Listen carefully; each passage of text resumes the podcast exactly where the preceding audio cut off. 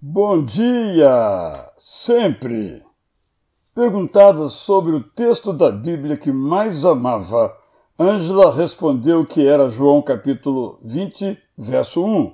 No primeiro dia da semana, de madrugada, quando ainda estava escuro, Maria Madalena foi ao túmulo e viu que a pedra da entrada tinha sido removida. Como uma Maria Madalena dos nossos dias, ela usava esta informação como uma oração várias vezes por dia, por lhe dar uma certeza, porque ele vive, posso crer no amanhã. Sempre que tivermos alguma dúvida sobre a existência de Deus, leiamos os evangelhos.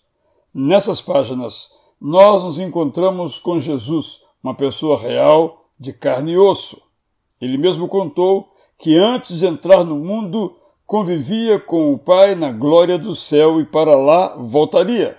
Ele disse: Eu e o Pai somos um. Sempre que olharmos para Jesus, estaremos vendo o Pai e o Espírito Santo em ação. Jesus também trazia à existência o que não existia. Ele olhou para o corpo morto do filho da viúva de Naim e, por ser Deus, ordenou que se levantasse. Sempre que acharmos que não há solução para os nossos problemas, lembremos que temos um irmão e um amigo em quem podemos confiar, Jesus, que se tornou semelhante a nós e morreu em nosso lugar.